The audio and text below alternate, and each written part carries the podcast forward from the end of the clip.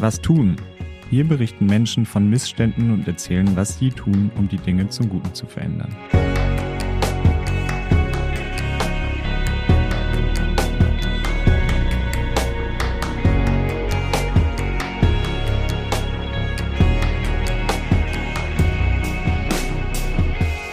Mein Name ist Luca Potto und Sie hören einen Podcast vom Studio ZX in Zusammenarbeit mit dem UN-Kinderhilfswerk UNICEF. In dieser Folge geht es um eine kreative und innovative Form des Helfens, genauer gesagt um ein Netzwerk aus gleichgesinnten Personen, die helfen möchten. UNICEF NextGen heißt dieses Netzwerk und das Besondere ist, es richtet sich an eine sehr spezifische Zielgruppe, nämlich an junge Führungspersönlichkeiten und engagierte Philanthropinnen. Das ist in Deutschland einmalig. Eigentlich läuft es ja so. Um zu helfen, gebe ich meine Ressourcen, entweder in Form von Geld, also als Spende, oder ich gebe meine Zeit für eine ehrenamtliche oder gemeinnützige Tätigkeit her.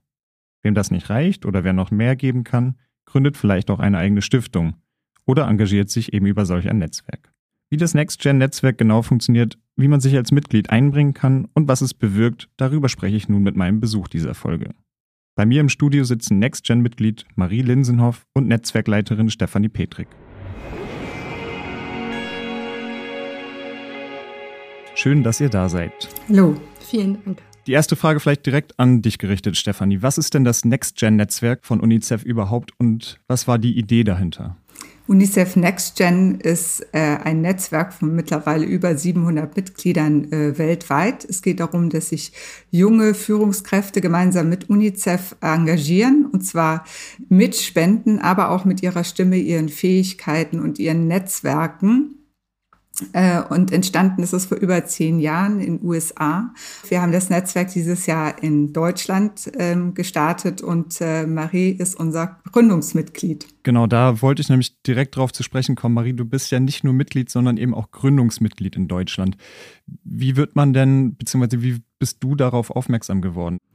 Also ich glaube, dass vielleicht mein Weg, wie ich zu NextGen gekommen bin, nicht der sage ich mal, klassische Weg ist, weil ich einfach schon äh, total lange mit UNICEF irgendwie in Kontakt stehe aufgrund äh, meiner Mutter. Meine Mutter arbeitet mittlerweile seit mehr als 20 Jahren für UNICEF und äh, hat unter ihrer Karriere als Leistungssportlerin die erste private Stiftung ähm, unter dem Dach von UNICEF gegründet.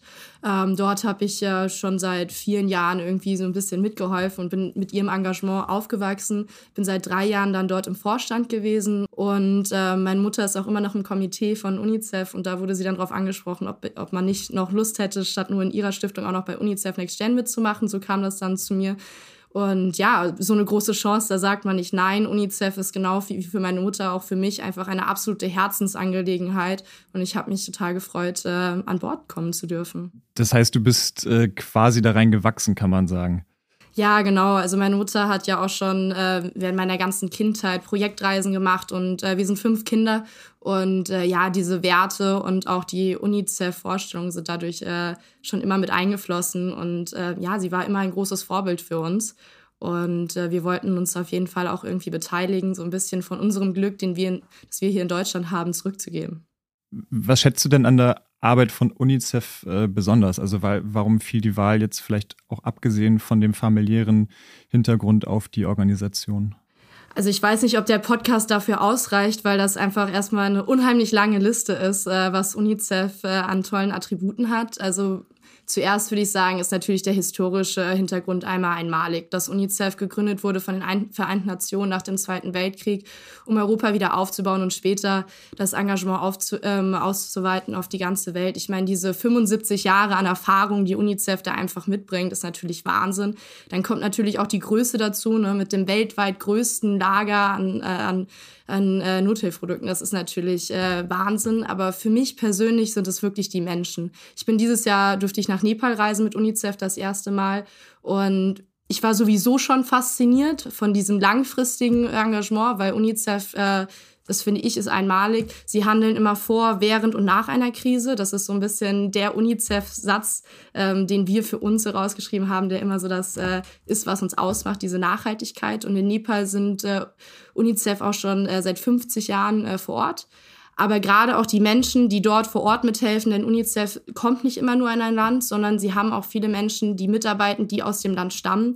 Und das sind für mich absolute Helden. Also die Menschen, die ihr ganzes Leben, ihre ganze Zeit der Organisation und ihrem eigenen Land widmen, das mit aufbauen zu können und äh, es verbessern zu können. Und es gibt natürlich auch sehr viel Vertrauen äh, zu den Menschen, die man dann eigentlich helfen will, wenn da jemand ist, der auch von dort kommt, als wenn wir irgendwie aus Deutschland dahin kommen und sagen, ja, wir machen das jetzt mal alles anders.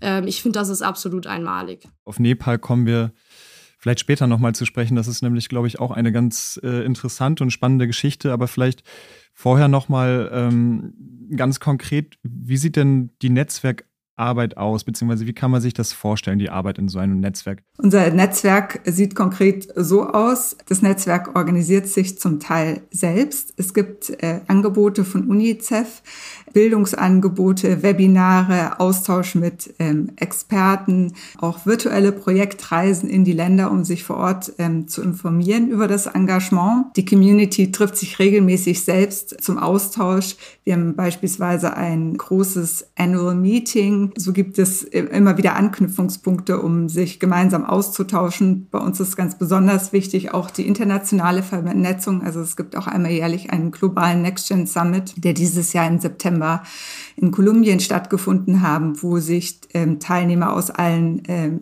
Netzwerken, die es bei UNICEF global schon gibt, austauschen. Das ist beispielsweise USA, Italien, Vietnam, Thailand, um nur einige zu nennen. Also es ist wirklich schon eine globale Bewegung geworden, NextGen äh, bei UNICEF. Und was uns wichtig war beim Aufbau des, des Netzwerks, und zwar auch das, was wir von den NextGens, mit denen wir zusammengearbeitet haben, gehört haben, ist eben, dass das Netzwerk sich zum Teil auch selbst verwaltet. Wir sind gerade dabei, unseren ersten Leadership ähm, Circle ins Leben zu rufen.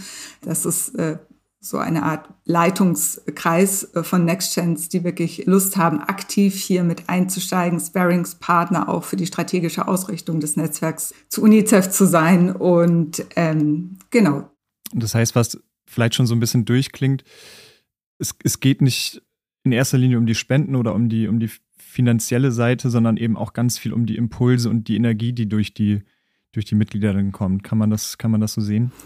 Das kann man auf jeden Fall so sehen, aber ähm, ich glaube, ich habe jetzt sehr viel gesprochen über das Netzwerk und wie es sich organisiert, aber das Ganze ist natürlich basiert auf die ähm, gemeinsame Projektarbeit, die das Netzwerk macht und im Zentrum stehen immer die Kinder und äh, die UNICEF-Projekte. Äh, also es ist ähm, kein sozialer Austauschclub, sondern es geht tatsächlich um ernsthafte philanthropische Arbeit und sich für die Kinder zu äh, engagieren und über das Leben von Kindern weltweit zu lernen. Dann, dann vielleicht ähm, eine ähnliche Frage nochmal an, an Marie. Wie viel Zeit bringst du vielleicht auf äh, und wie, wie setzt du dich ein? Was sind deine Stärken, die da zur Geltung kommen?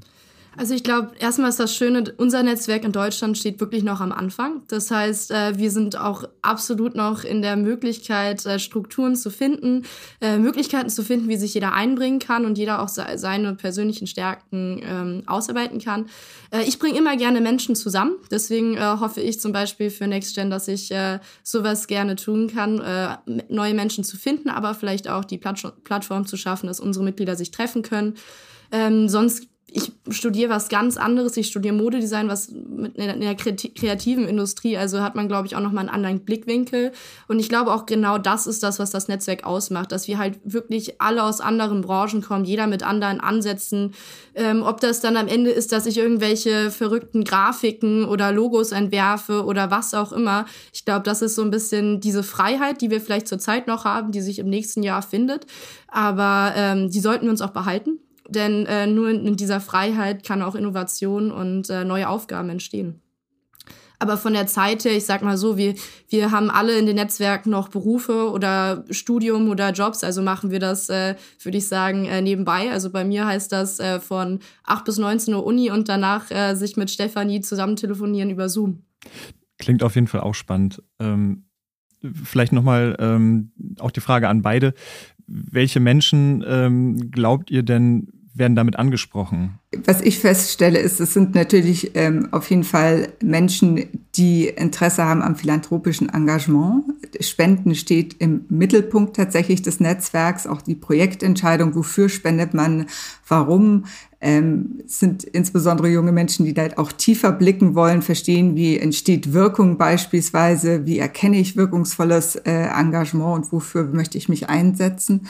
Und äh, dann sind es natürlich ähm, Menschen, die sich interessieren für UNICEF und äh, sich wiederfinden in der Vision für UNICEF, ähm, die Welt für Kinder zu verbessern. Ich glaube, was bei allen im Vordergrund steht, und dazu kann vielleicht auch Marie noch mal was sagen, ist, dass ich immer wieder raushöre, so Gleichgesinnte kennenzulernen. Ne? Also irgendwie vielleicht auch Leuten über den Weg zu laufen, die man sonst jetzt so aus seinem persönlichen Netzwerk nicht getroffen hätte, aber mit denen man so ein gemeinsames Interesse hat, nämlich die Welt für Kinder zu verbessern.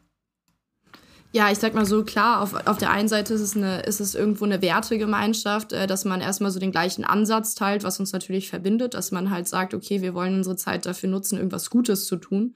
Ich habe jetzt schon mitbekommen, dass es ein, ein sehr buntes Netzwerk ist, also aus unterschiedlichsten Leuten. Ähm, auch die Altersspanne ist ja dann doch teilweise beachtlich. Wie kriegt man es trotzdem hin, da ein Gemeinschaftsgefühl zu entwickeln? Und, und warum ist ein Gemeinschaftsgefühl für die Arbeit so wichtig? Das ist tatsächlich, wie ich vorhin auch schon sagte, einer der Gründe, warum sich viele bei uns äh, engagieren, dass sie eben auch ähm, ja ihre Kräfte, ihre Potenziale bündeln möchten, sich mit anderen austauschen, die, ähm, um es mal salopp zu sagen, genauso ticken. Und insofern steht Gemeinschaft tatsächlich an erster Stelle bei uns. Wir schaffen als Plattform die Möglichkeit zum regelmäßigen Austausch, ähm, also durch virtuelle oder in-person Community Meetings, Diskussionsrunden, eben nicht nur auf nationaler Ebene, sondern auch auf internationaler Ebene mit den Next Gens aus den anderen ähm, Netzwerken, mit denen wir auch eng äh, kooperieren.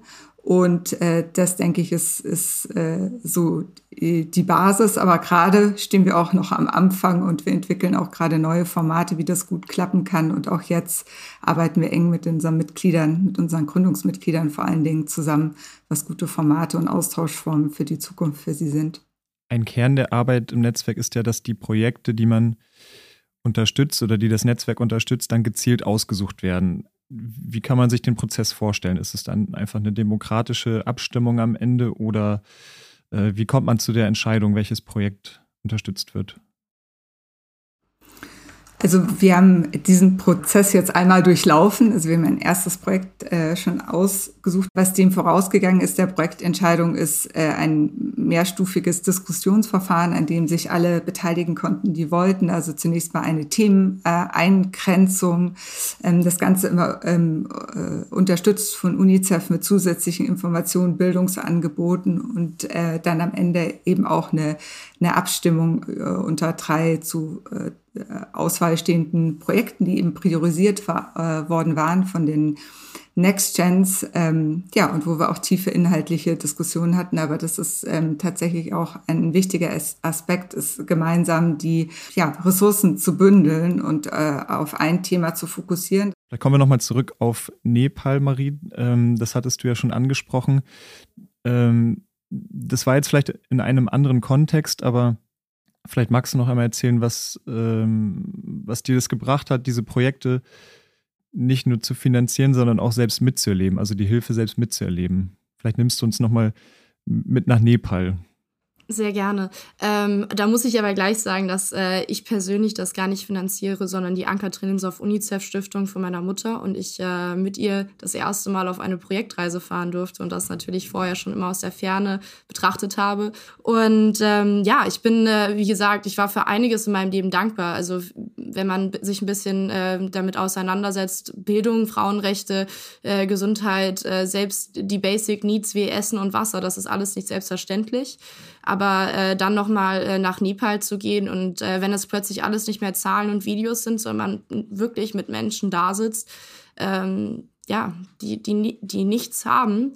Und ähm, das, das, das bewegt einen sehr. Also ein Beispiel dafür ist, äh, es gibt ein, ein Riesenproblem ist äh, Mangelernährung. Äh, viele, äh, viele Babys sterben unter den, also in den ersten vier Wochen Einfach aufgrund, dass die Mütter sie nicht mit der Brust füttern können und es halt keine Alternativen gibt. Äh, ich bin jetzt 21 Jahre alt, meine Mutter äh, konnte das bei mir auch nicht. Äh, das heißt, wäre ich in äh, Nepal aufgewachsen, äh, hätte es diese letzten 21 Jahre nicht gegeben und äh, mich auch nicht. Ähm, das heißt, ja, also es relativiert sehr viel, denn mich würde, mich würde es nicht geben. Ich kann dankbar für meine reine Existenz sein. Und dass das heutzutage noch so ist, dass es äh, ein Unterschied ist, äh, wo man geboren wird auf der Welt, das, äh, ja, das ist Wahnsinn. Das, äh, das dauert auch einen Moment, das, äh, das zu verarbeiten. Aber ansonsten ist es natürlich auch faszinierend, wie diese Menschen trotz, wie die Menschen dort vor Ort einfach äh, ja, alles, alles füreinander tun und sich einsetzen. Äh, macht dich das auch stolz, Stefanie, dass, dass du jetzt mit jungen, motivierten Leuten ähm, in dem Netzwerk arbeitest. Wie, wie erlebst du das, die Arbeit mit den, mit den jungen Leuten zusammen? Das macht mir unglaublich viel Freude und wir sind ja so mit dieser Idee gestartet in Deutschland nach dem Motto, es gibt schon diese Netzwerke in anderen Ländern und die funktionieren gut und haben schon wahnsinnig viel Positives für UNICEF hervorgebracht. Äh, sollen wir es in Deutschland auch wagen, aber relativ schnell haben wir dann eben äh, äh, wirklich unglaubliche äh, Botschafter und äh, Enthusiasten äh, wie, wie Marie äh, gefunden, die echt Lust hatten, das äh, gemeinsam mit uns aufzubauen und anzugehen und sich auch äh, super aktiv einbringen ähm, auf allen Ebenen. Und das macht einfach äh, wahnsinnig viel Spaß. Schon jetzt, ich weiß nicht, ob wir nochmal drüber sprechen werden, über das Projekt in der Ukraine, das erste Projekt, das sich die Next Gens auch ausgesucht haben, haben sie einen Fokus auf ein ganz ich finde, wichtiges Thema ähm, gelegt, nämlich äh, das Thema, dass ähm, es auch heute noch viele Kinder gibt in der Ukraine, die unter Kriegszuständen eigentlich ihre Kindheit leben müssen. Und wie kann man diese Kinder in der Situation unterstützen, das Projekt, das Sie sich ausgesucht haben, heißt Restoring Childhood in Ukraine, hat zwei Fokuspunkte. Ein Fokus ist tatsächlich das Bildungsangebot in äh, zerstörten ähm, Kommunen und Städten nochmal äh, zu verbessern. Und der zweite Fokus ist der Aufbau von psychosozialen Zentren, wo traumatisierte Kinder und ihre Familien unterstützt werden in diesen schrecklichen, in dieser schrecklichen Situation. Also schon der Weg, bis wir dieses Projekt äh, gefunden haben und jetzt auch der Einsatz Einsatz dafür ist wirklich ähm, ganz wunderbar. Dann vielleicht noch mal eine ganz kurze praktische Frage zum Schluss. Wie wird man denn Mitglied? wenn man jetzt Interesse hat. Also die Gründe für die Mitgliedschaft in dem Netzwerk habt ihr jetzt äh, zu Genüge geliefert. Wie kann man bei Interesse denn Mitglied werden? Also üblicherweise meldet man sich bei mir, auch eine Webpage.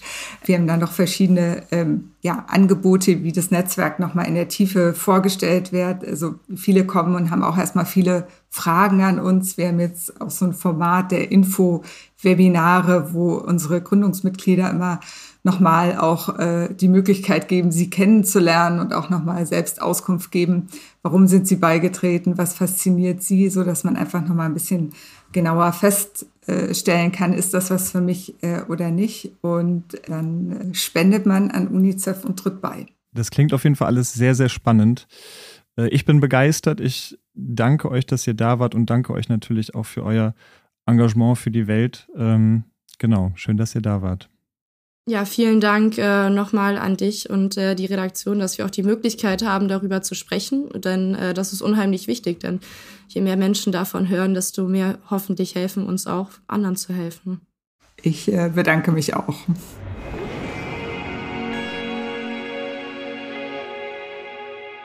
Helfen, sich engagieren, selbst aktiv werden. Das alles ist immer, wie auch bei Marie Linsenhoff, mit der eigenen Biografie verbunden. Um die eigenen Ressourcen und auch Erfahrungen gezielt für Projekte zu nutzen, ist die Arbeit in einem Netzwerk aus Gleichgesinnten optimal. Junge Menschen bekommen einen Rahmen für ihr Engagement und ihre Ideen, und auf der anderen Seite profitiert natürlich auch UNICEF von den motivierten Mitgliedern. Am Ende jedoch stehen natürlich die Kinder und Jugendlichen im Mittelpunkt des Netzwerks, denen durch die finanziellen Mittel und die Projektarbeit insbesondere in akuten Notsituationen geholfen wird. Damit verabschiede ich mich. Wer auch die nächsten Folgen von Was tun nicht verpassen möchte, kann den Podcast gern abonnieren. Würde mich freuen. Ich bin Luca Podor. Tschüss und bis zum nächsten Mal.